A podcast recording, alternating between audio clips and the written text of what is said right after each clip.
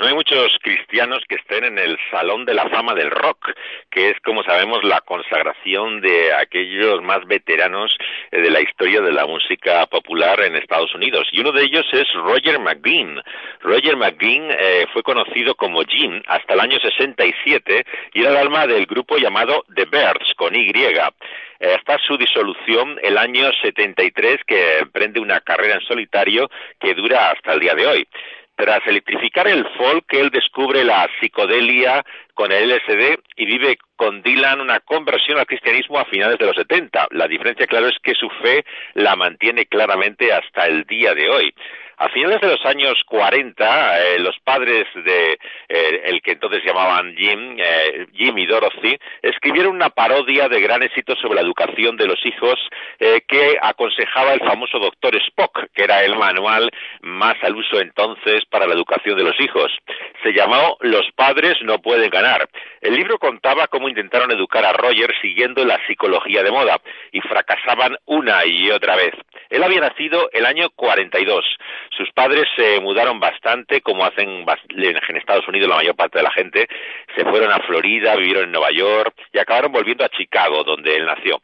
Los padres cantaban canciones de musicales, pero en su casa. O sea, su madre estudió piano, componía cosas de estilo clásico y llegó a actuar a veces en el Instituto del Arte que hay en Chicago, pero la música de hecho no le llama la atención a Roger hasta que escucha la famosa canción de Elvis Presley, Heartbreak Hotel. Él eh, realmente, como ocurrió con eh, los Beatles, que también fueron enormemente influenciados por esta canción, eh, se vio totalmente impactado por ella. Se habían popularizado los transistores entonces y McGinn la escuchó montando en bicicleta con uno eh, por Chicago. Le fascinó aquella historia de la canción y pidió una guitarra que no aprende a tocar hasta que su padre le regala una eléctrica. Lo hizo entonces con una canción de Jim Vincent que estaba en la cara B del famoso disco de Viva Polula, eh, que curiosamente también es como aprende a tocar George Harrison de los Beatles. Pronto abandona, sin embargo, el rock and roll para hacer folk. Él fue a eh, todo esto al escuchar el banjo de Bob Gibson. Él imitaba el estilo de tocar que tenía con tres dedos, pero en la guitarra eléctrica, que es de donde vienen los famosos arpegios que ha hecho famoso los Birds. Tocaba en cafés de Chicago imitando a Gibson y a Pete Seeger cuando graba con un grupo de folk llamado The Line Lighters. Él tenía 17 años y pensó que se quedaría en esta banda, pero no hizo más que el disco. El disco. De hecho, ni siquiera tocaba con ellos en concierto. Pero entonces conoce a un actor llamado David Crosby el que enseña a tocar la guitarra a cambio de que él le enseña a conducir el coche en el viejo Chevrolet que tenía.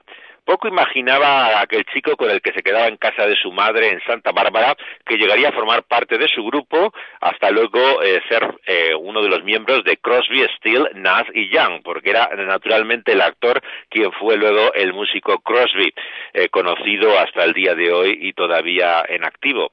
El folk resurge en aquella época en la escena americana a principios de los años 60 por el interés de la juventud. había nacido en cafés, en fiestas, universidades, conciertos conciertos al aire libre y con la posibilidad incluso de que se podía participar en ellos. Había estado asociado a un ambiente disidente, no solamente recuperaban la música tradicional, sino que hacían canciones críticas, satíricas, protestaban contra la Guerra Fría, la falta de derechos civiles, la sangría del Vietnam. Bueno, uno de esos grupos que nace de la universidad era el trío de Chad Mitchell. McGinn estaba en San Francisco cuando se unió al, al trío de Mitchell a finales de los años 50. Estuvo con ellos dos años y tuvieron, bueno, cierto éxito. En esa época actuaron en televisión, por ejemplo, con Andrés Segovia, que sigue siendo el músico español más conocido de aquella época. Cuando estaban haciendo una gira de 90 días eh, por Sudamérica, Roger tiene una pelea con Chad que acaba dándole un puñetazo en la boca y deja a McGinn el grupo. Eh, y el propio Mitchell, de hecho, también abandona el trío, que va a ser sustituido por John Denver, otro de los famosos cantantes de, eh, de country de aquella época, y aunque mantuvo el nombre de Mitchell, curiosamente. El otro miembro, Frazier, llegó a ser eh, ministro episcopal eh, después.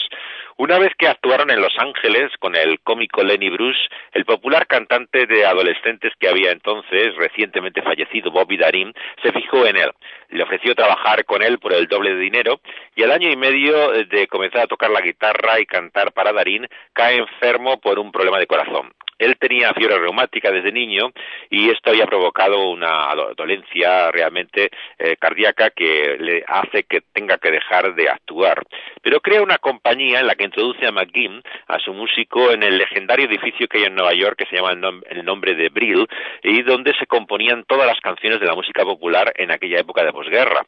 Es así como se convierte en un músico luego de estudio, que es de donde venían realmente muchos de ellos, para la casa Electra, que estaba centrada en el pop, en el, pero sobre todo en su vertiente folk. Acompañaba a Judy Collins, a Paul Simon, de hecho en el famosa maqueta, en la demo del Sonido del Silencio, la canción conocida de Simon Garfunkel, eh, al principio quien tocaba era Roger McGinn. A principios de 64 McGinn descubre a los Beatles, ¿no? Es con, por medio de, la fama que adquieren con la película Que noche da aquel día. Bueno, yo mismo conocí a los Beatles en aquella época. Fue uno de los momentos cumbres en la carrera de los cuatro chicos de Liverpool. Y él tiene la increíble idea de incorporar el ritmo de 4x4 eh, que tenía la música pop de los Beatles a las canciones folk. El primer intento lo hizo en un concierto en el Trubador de Los Ángeles, la sala conocida donde se han dado a conocer la mayor parte de los músicos californianos, pero no fue bien recibido. Pero entre el público estaba un, chico llamado Gene Clark. Él tenía otra guitarra acústica de 12 cuerdas y le gustaba tanto el folk como los Beatles, o sea, exactamente igual que McGinn. Juntos empiezan a escribir canciones y reaparece David Crosby, que se encarga de la armonía vocal y se une un bajista llamado Chris Hillman, que también llega a ser cristiano como McGinn, pero en la iglesia ortodoxa griega.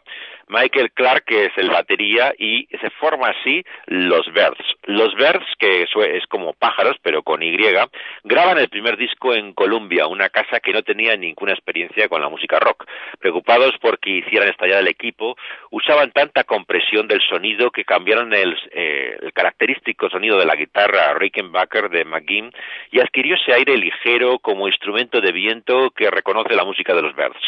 Roger conocía a Dylan del Village de Nueva York, donde claramente hacía claro folk en aquella época, y estaba en el sello Columbia con él ahora. Y un día entra en el estudio y estaba tocando una canción suya. Dylan pregunta que cuál era porque no la reconoce. Sin embargo, se hicieron famosos eh, con una canción de él, el año 65 su versión de Mr. Tambourine Man, donde los músicos que acompañaban a McGinn no eran los tres miembros de The Birds, sino eran profesionales del estudio. Esto ocurría con frecuencia en la música pop y sigue hasta el día de hoy, que a veces en las grabaciones no tocan los músicos del grupo, sino que son otros que eh, lo sustituyen generalmente por incompetencia, en este caso muy clara de tres de ellos que no sabían tocar. El otro tema que les hizo conocido aquel año era Tan Tan Tan. Es un texto bíblico, curiosamente, son palabras de Eclesiastés, que puso música Pete Seeger, el gran cantante de, eh, de folk que había entonces, y McGinn cree que buscaba de alguna forma ya a Dios entonces con todos estos textos. Estas canciones eran para él, dice, como oraciones. Roger había estudiado en colegios católicos, pero no había tenido una experiencia espiritual. En Nueva York comienza a ir a reuniones del Subut, que era una secta muy popular entonces, fundada en Java, que empieza a difundir en Occidente su doctrina a finales de los 50. Bueno, no era tanto una doctrina como una experiencia. Hablaban en lenguas extrañas, bailaban como bailes derviches, estilo eh, islámico turco, o sea, era un grupo bastante curioso que funciona mucho en los años 50 hasta los 60. Al dejar de trabajar con Darín, el año 62, Roger empezó a tomar LSD vivía en una comuna en el distrito de la antigua misión que hay en San Francisco. Fumaba marihuana, tomaba anfetaminas, pero la coca era lo que más dinero le costaba. Llegó de hecho a trabajar para poder tomar coca y la dejó al llegar a, ser cristiano, claro, el año 77, a la vez que su esposa Camila, con la que está casado desde entonces, pero los dos fueron adictos. Trabajan ahora los dos juntos todavía eh, y los dos, como eh, dijimos, mantienen su fe. Ella organiza los conciertos en que él actúa en solitario, son eh, escenarios en los cuales actúa acústicamente y nunca ha tenido ya la fama que tuvo con los Birds porque la clave claro de su éxito fue discográficamente un productor llamado Terry Melcher, un hombre muy interesante. Cuando Charles Manson traslada la secta de la familia eh, de San Francisco a Los Ángeles, establecen en la casa de uno de los Beach Boys, que es Dennis Wilson. Y es por medio de este Beach Boy, el que murió eh, en ahogado y que fue el único realmente aficionado al surf que había los Beach Boys, que aunque siempre salían en la playa, realmente no sabían ni hacer surf. Pero el único que realmente se dedicaba a ello era Dennis Wilson, el que murió. Y por medio de él eh, conoce al productor Terry Meltzer, que era el hijo único de la novia de América, la actriz Doris Day, ¿no?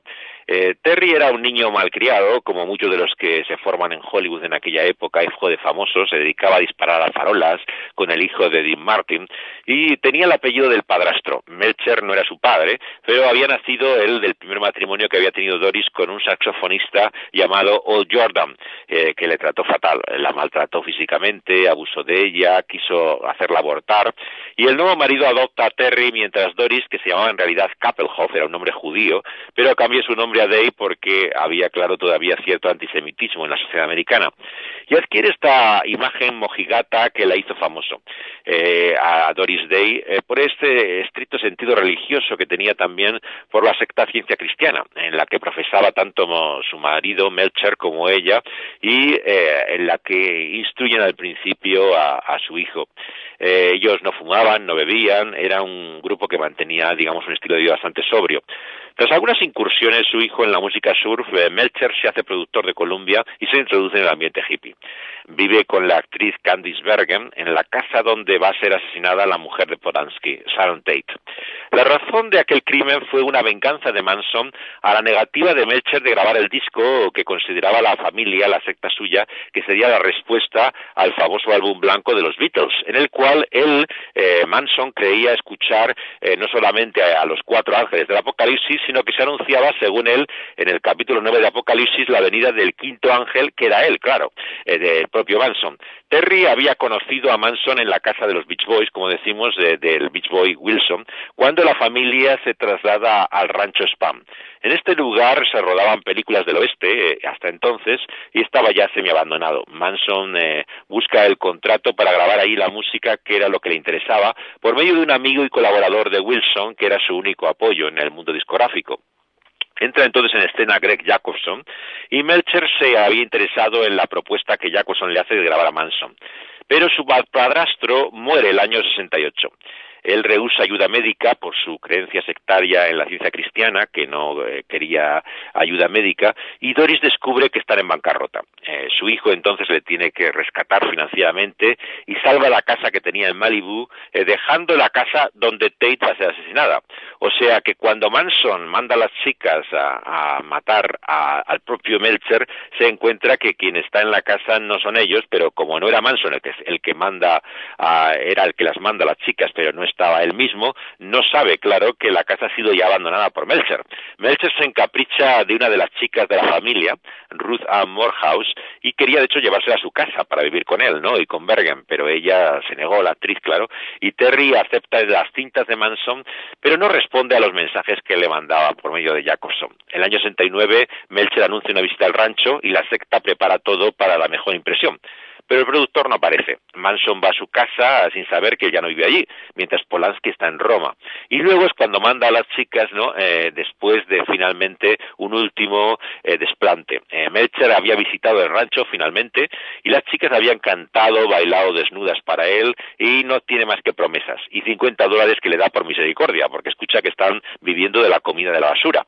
Manson le dice a la familia que el dinero es para la grabación y claro, como siempre, miente más que habla y parece que está ya decidido a, no contratarle cuando Terry va con una unidad móvil al rancho. Eh, hay un último intento en el cual parece que va a sacar el contrato les dan el SD pero tienen un mal viaje y aparece además un borracho armado que era uno de los especialistas que actuaba eh, en las películas del oeste que se hacía en el rancho. Es golpeado por Manson, que hace toda una escena, y Melcher ya le llama y le dice que no le va a contratar. Se siente traicionado y es entonces cuando manda a hacer los famosos cinco brutales asesinatos que han pasado la historia como el fin del sueño hippie.